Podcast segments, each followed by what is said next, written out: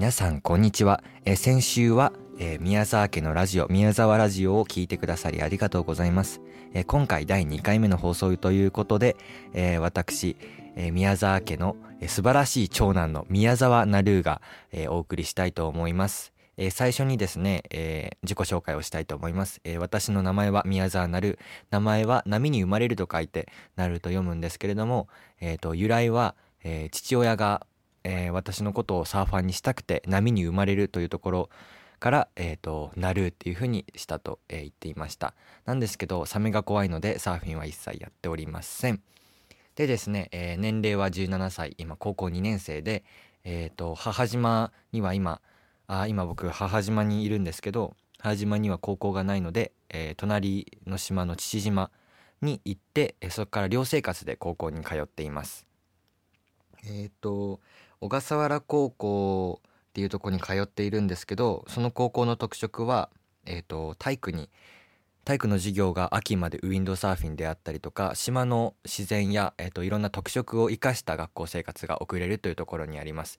なのでもし気になった方があのいらっしゃればぜひ小笠原高校に入学してほしいんですけれども、えー実は、えー、とかなり厳しい条件がありましてそれは偏差値が、えー高くないととかテストが難しいっていうわけでもなく小笠原に住所が置いてないと,、えー、と入学することができないっていうことなんですね。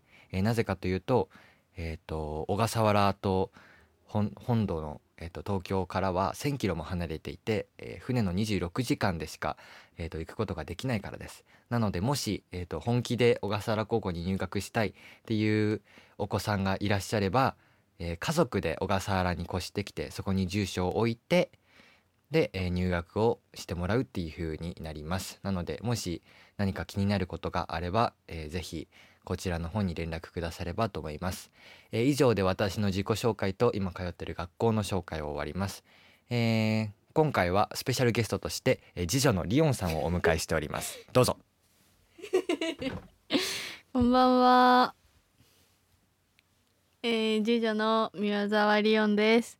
自己紹介お願いします えー、二十歳です。3月7日で21歳になります。21歳の抱負は何ですか？まだなってないからわかりません。21歳という年齢ですが20歳というスペシャルな年でもないですね、まあ、その微妙な年齢の時に何かやりたいことなどありますか？微妙な年齢でやりたいことははい年金をしっかり納めようと思います。なるほどなるほど。他には？他には？嫌なんだけどねちょっと。嫌なんだけどリオン一人で行ってくんない？なんでよ。一人で行ってほしいよもはや。もはや。リオンいらなかった。ダメだよ。今週はリオンと僕で担当するっていう風なうん指令が出ているから。普通にさこうやって喋る感じでいかない？だってなんか「えなんとかなんですか?」ってみたいな。ちょっとなんかさ変な感じしてそんな一般家庭の話だって誰も聞きたくないでしょ？だってやだ。やだあなた。やだ。何やだ。どんだぶん殴られるでしょこれ。これほど無駄な時間を過ごせるラジオはないですねけ皆さん。最近さ好きな音楽何？最近好きな音楽はうん。越路吹雪とあと腰地響き越路吹雪っていう往年のシャンソン歌手がいるんだけどうん。越路吹雪がえー、と 愛の賛歌を歌っててそれを YouTube で見てすごく感動して聴いています。あなたの燃える手でよ。